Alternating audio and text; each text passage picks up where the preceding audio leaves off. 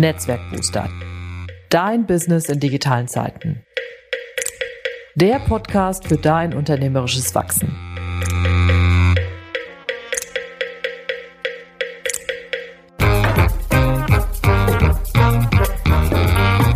Mein Name ist Ute Blindert. Ich bin Unternehmerin und Beraterin, lebe in Köln und liebe Schwimmen. In diesem Podcast nehme ich dich mit auf die Reise und zeige dir, wie du als Selbstständiger oder Freiberuflerin unternehmerisch wachsen kannst. Und vor allem, welche Methoden, digitalen Programme und Ideen dir dabei helfen können. Los geht's!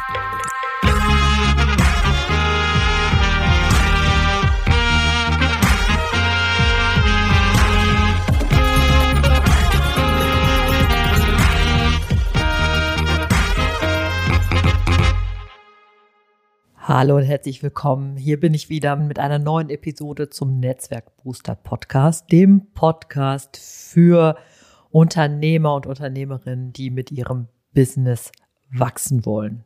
Und heute habe ich etwas für dich mit der Überschrift Herz, Hirn und Geldbeutel, was du für einen guten Beitrag bei LinkedIn brauchst. Und ich will mal mit dir so ein bisschen aufdröseln, wie du ausgehend von deinen Beiträgen beziehungsweise dem ganzen drumherum, was das Ganze auch so redaktionell bedeutet, was äh, das mit deiner Inhaltsplanung bedeutet, wie du das für dich so ganz allmählich herunterbrechen kannst. Und ich will mal mit dir gar nicht mal jetzt irgendwie mit diesen ganzen Algorithmuskram und so weiter anfangen, weil das ist immer etwas, was sozusagen, das ist irgendwie ungefähr der siebte Schritt danach denn das kannst du dir zum Beispiel auch super gut in meinen Beiträgen bei LinkedIn angucken oder auch, auch auf YouTube. Und ich will auch heute hier ähm, im Podcast noch ein bisschen was dazu sagen.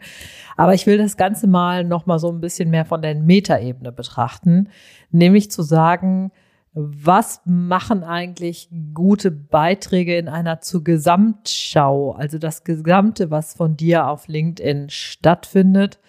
Was sind denn da die Aspekte, die halt das gut machen und erfolgreich machen, was man da von dir sehen kann.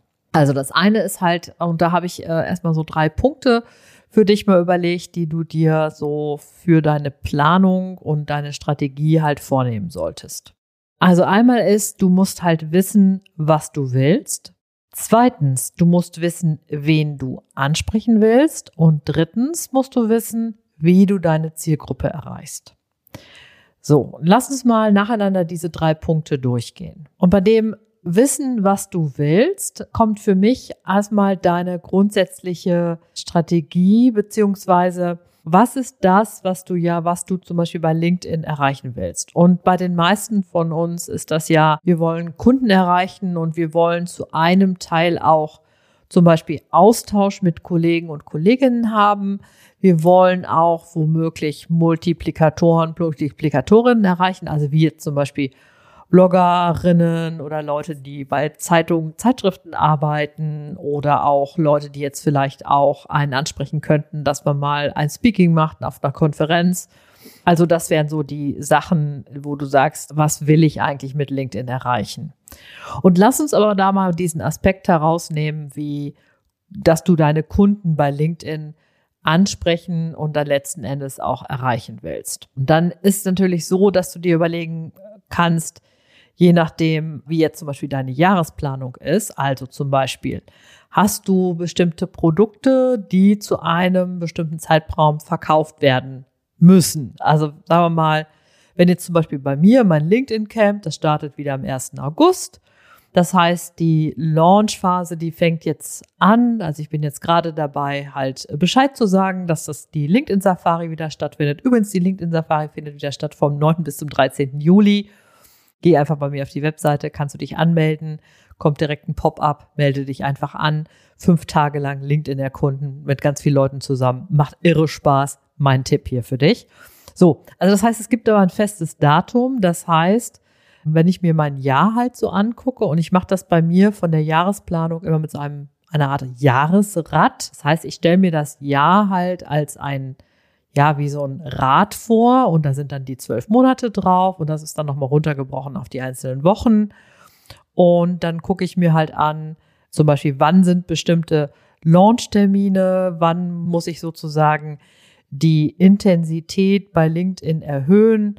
Also nicht nur bei LinkedIn, natürlich auch die anderen Sachen und ähm, entsprechend darauf hinweisen, ne, dass der, der Launch kommt, dich die Leute einsammeln, die Challenge stattfindet und so weiter. Und so kannst du das natürlich auch machen. Also wenn du sagst, irgendwie zu einem bestimmten Zeitpunkt öffnet sich wieder das Tor, die Leute können wieder dazukommen oder du hast, du willst einen bestimmten Kurs launchen oder du hast ein Event, wie ich dieses Frühjahr mit dem Netzwerkbooster Event, dann weißt du ja, zu welchem Zeitpunkt du etwas verkaufen musst. Das heißt, du kannst dann zum Beispiel das entsprechend planen. Oder du kannst natürlich auch sagen, okay, ich habe jetzt gar nicht bestimmte Termine, aber es gibt natürlich auch da im Jahr bestimmte Daten, die für dich womöglich von Bedeutung sind. Also nehmen wir mal an, du hast hauptsächlich mit Personalverantwortlichen zu tun, weil du eine bestimmte Beratung verkaufst. Dann gibt es natürlich sowas, ne, wie die, zum Beispiel die Zukunft Personal, die halt an verschiedenen Standorten stattfindet. Oder jetzt gab es irgendwie die Co-Petri, habe ich jetzt gehört, hatte ich noch gar nicht von gehört, scheint aber eine interessante Veranstaltung gewesen zu sein.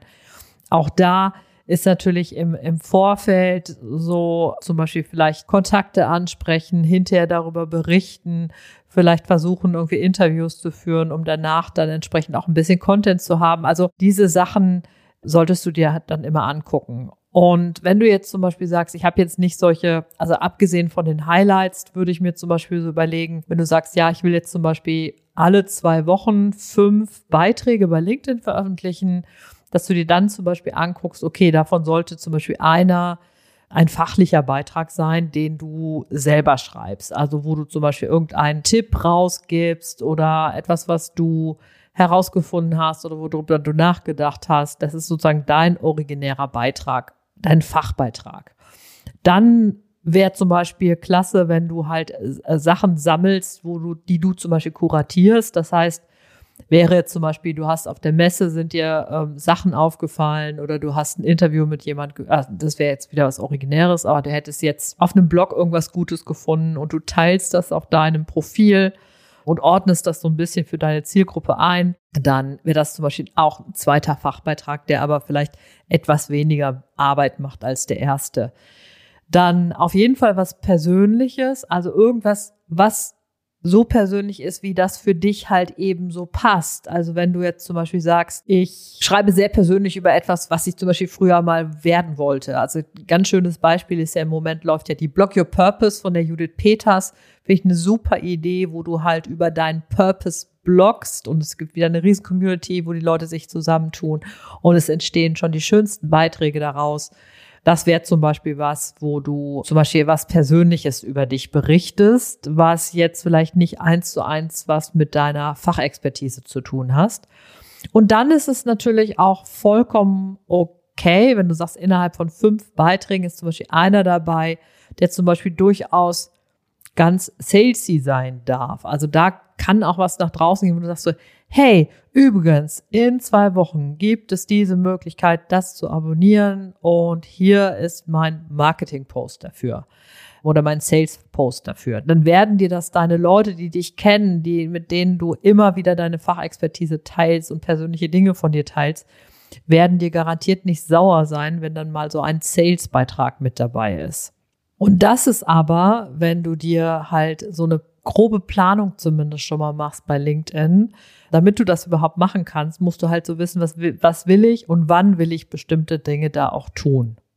Jetzt kommen wir zu dem zweiten, nämlich zu dem, wen willst du eigentlich ansprechen? Also Stichwort Zielgruppe. Wer ist deine Zielgruppe bei deinen Beiträgen? Und das muss nicht immer mit jedem Beitrag die gleiche sein. Also ich hatte ja beim letzten Mal, die letzte Beitrag, da ging es ja, du bist nicht die Zielgruppe. Da ging es halt darum, dass wir oft auch aus uns selber heraus sagen, was uns gefällt, dann teilen und zum Beispiel in die Welt bringen. Aber wir müssen uns ja immer bewusst sein, wer ist eigentlich die Person, die ich dir ansprechen will. Ganz klassisches Beispiel, was ich mal hatte, wo mir das so wirklich vor Augen geführt wurde, ich habe sozusagen in meinem früheren Beraterinnenleben ganz viel Unterstützung an Hochschulen gegeben, wo es um so Karriere- und Entwicklungsfragen ging. Und da hatten wir zum Beispiel an so Präsentationen gearbeitet. Und ich hatte hauptsächlich IngenieurInnen und Informatiker in, in meinen Kursen, weil das hier an der TH in Köln war. Und wenn es dann zum Beispiel um Bildauswahl ging für Präsentationen, dann mag ich zum Beispiel gerne so ein bisschen um die Ecke gedachte illustrative Bilder oder ja, so ein bisschen ironische Bilder, habe einen bestimmten Blick auch auf welche Fotografien ich zum Beispiel interessant finde für meine Vorträge. Und meine Ingenieure und Ingenieurinnen, die haben dann immer diese, kennt ihr diese, diese ballonmäßigen Männchen, die es bei den Google äh, Images gibt, also die, die halt einfach auch manchmal ganz gerne verwendet werden. Und ich finde die einfach nur grauenhaft. Also ich würde die niemals bei mir in der Präsentation verwenden. Und meine Ingenieure haben die halt ohne Ende verwendet, weil sie die total knuffig und, und, und nett und klasse fanden. Und dann habe ich gedacht, okay, wenn ich jetzt tatsächlich mal ähm, so eine Ingenieursgruppe habe, dann muss ich mir vielleicht vorher noch mal so ein bisschen Feedback holen, um zu sagen, dass ich nicht mit meinen Bildern so ganz verquer liege dann damit.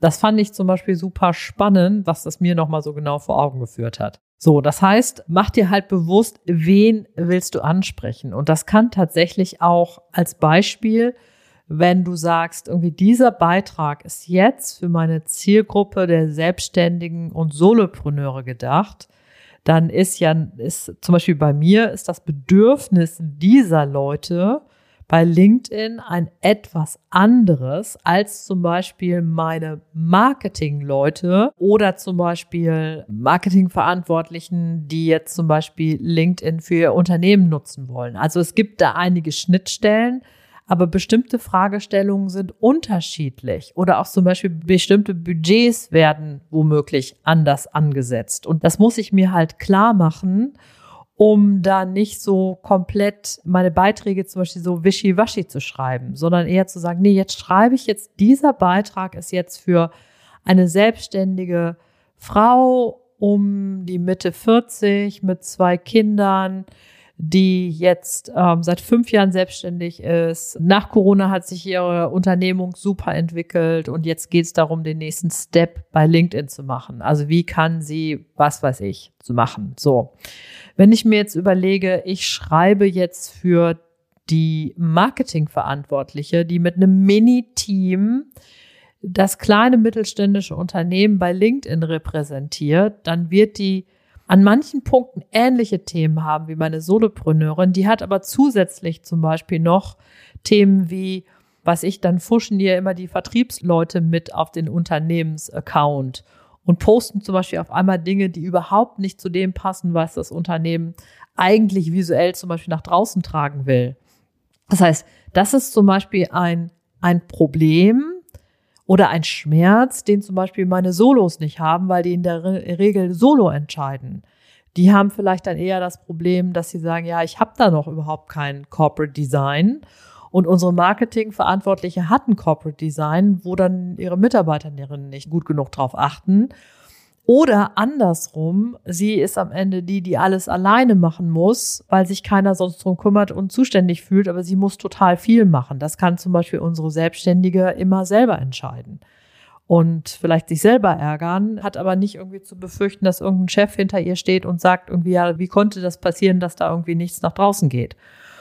So, und ihr seht, ne, deswegen sich immer wieder so, für einen guten Beitrag ist wichtig, dass du genau weißt, wen will ich denn jetzt hier ansprechen? So, und jetzt kommen wir zu dem dritten. Das ist nämlich das, was die meisten Leute immer am liebsten gerne hätten, nämlich zu wissen, wie du deine Zielgruppe erreichst. Ne? Und da kommen wir dann, jetzt muss ich mal eben gerade mal einen anderen Zettel hier nehmen, und da kommen wir dann nämlich dahin, was kommt eben auch besonders gut bei deiner Zielgruppe an. Und da kommen wir dann nämlich hin, dass wir sagen, okay, wenn ich mir jetzt zum Beispiel meine Ingenieur hier vorstelle, mag der womöglich Bilder aus dem Maschinenraum oder der mag diese kleinen knuffeligen Männchen zum Beispiel. Oder wenn ich jetzt zum Beispiel Leute mit einer Designaffinität anspreche, die haben womöglich eine andere Bildannahme als jetzt jemand, der jetzt vielleicht aus dem technischen Bereich kommt oder so. Grundsätzlich aber jetzt von der Herangehensweise ist immer, dass du, wenn du jetzt zum Beispiel für deine Zielgruppe, um die gut zu erreichen bei einem Beitrag, ist, dass du halt guckst, Dein Bild zum Beispiel sollte zu deiner Zielgruppe passen und unabhängig davon solltest du eher ein quadratisches und ein Hochformat nehmen oder ein Hochformat. Unabhängig von allem, wen du ansprechen willst, das ist tatsächlich eine Erfahrung, die ich jetzt über alle Profile und auch Unternehmensseiten gemacht habe. Sobald Personen drauf sind, kommen Beiträge besser an. Und je persönlicher etwas ist, also wenn du jetzt zum Beispiel deinen persönlichen Beitrag machst bei LinkedIn und du bist da drauf zu sehen und das muss kein Profibild sein, wird es besser ankommen, als wenn du dir irgendein Bild aus einer Datenbank holst. Und das gilt tatsächlich für die meisten äh, oder jedenfalls für viele Beiträge, die ich, die ich bis jetzt halt so bearbeitet habe bei LinkedIn. Dann, wenn du jetzt überlegst mit dem Herzhirn oder Geldbeutel, einmal kannst du das natürlich über das Bild transportieren und zum Beispiel gucken, dass diese ersten 100 Zeichen, die du zur Verfügung hast bei einem Beitrag, wird dem Gegenüber sofort klar, geht es hier um das Herz, geht es hier um das Hirn oder geht es hier um den Geldbeutel? Geldbeutel, ne? Wie kannst du es schaffen, deine Honorare zu erhöhen? Oder was bringt es dir, wenn du ein quadratisches Format nimmst statt eines Querformats? Das wäre jetzt zum Beispiel das Gehirn. Oder du zielst halt ins Herz rein, wenn du sagst, ja, letzte Woche ist mir etwas ganz Schreckliches passiert, Pünktchen, Pünktchen, Pünktchen, Leerzeichen, ich bin sozusagen beim Herz gepackt, weil ich erfahren will, was ist denn der Ute oder dem Thomas oder sonst wem passiert.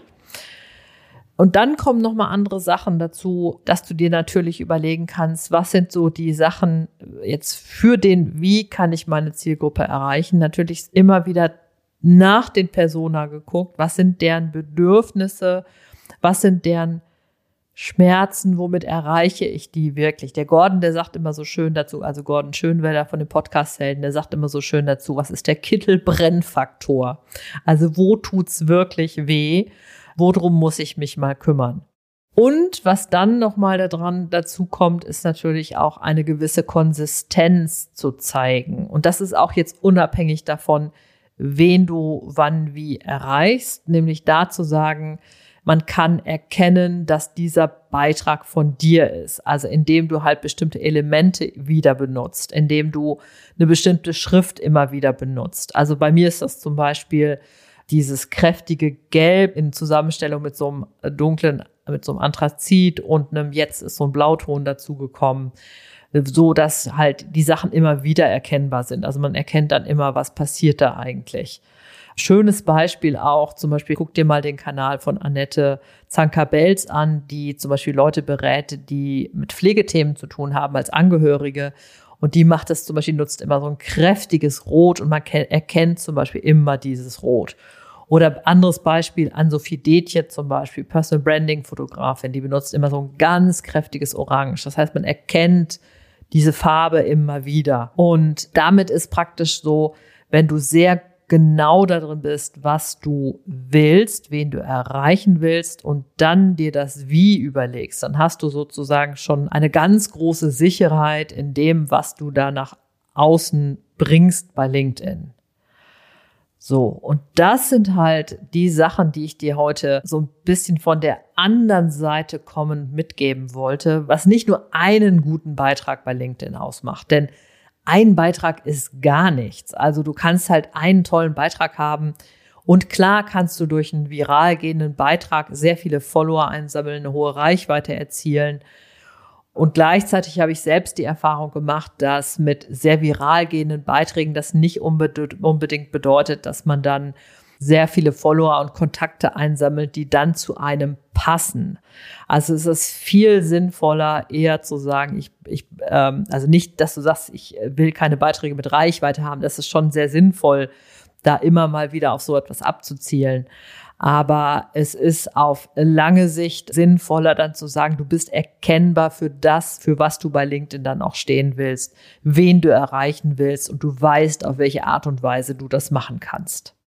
So, wenn du jetzt noch so ein bisschen genauer gucken willst oder mal so ab und zu so ein Feintuning haben willst oder auch mal ein paar Zahlen zum Algorithmus, dann empfehle ich dir meinen LinkedIn-Hack. Dafür gehst du einfach auf meine Webseite, gehst oben auf mit LinkedIn wachsen und da dann auf den LinkedIn-Hack und abonnier den einfach. Da kommt jede Woche freitags pünktlich um 7 Uhr mein Hack in dein E-Mail-Postfach und ich halte dich äh, informiert über neue Entwicklungen, über Hacks, über was ich dir empfehle, was der Algorithmus so tut oder auch einfach mal Sachen, die jetzt mehr von so einer strategischen Denkweise kommen, also sehr umfassend. Ja, dazu lade ich dich herzlich ein. Und wenn du irgendwelche Fragen hast rund um LinkedIn oder auch wie du mit deinem Unternehmen wachsen kannst, dann melde dich einfach bei mir und äh, auf einem der bekannten Kanäle. Ich wünsche dir ansonsten viel Erfolg, wo auch immer. Alles Gute und never lunch alone. Deine Ute Blinder.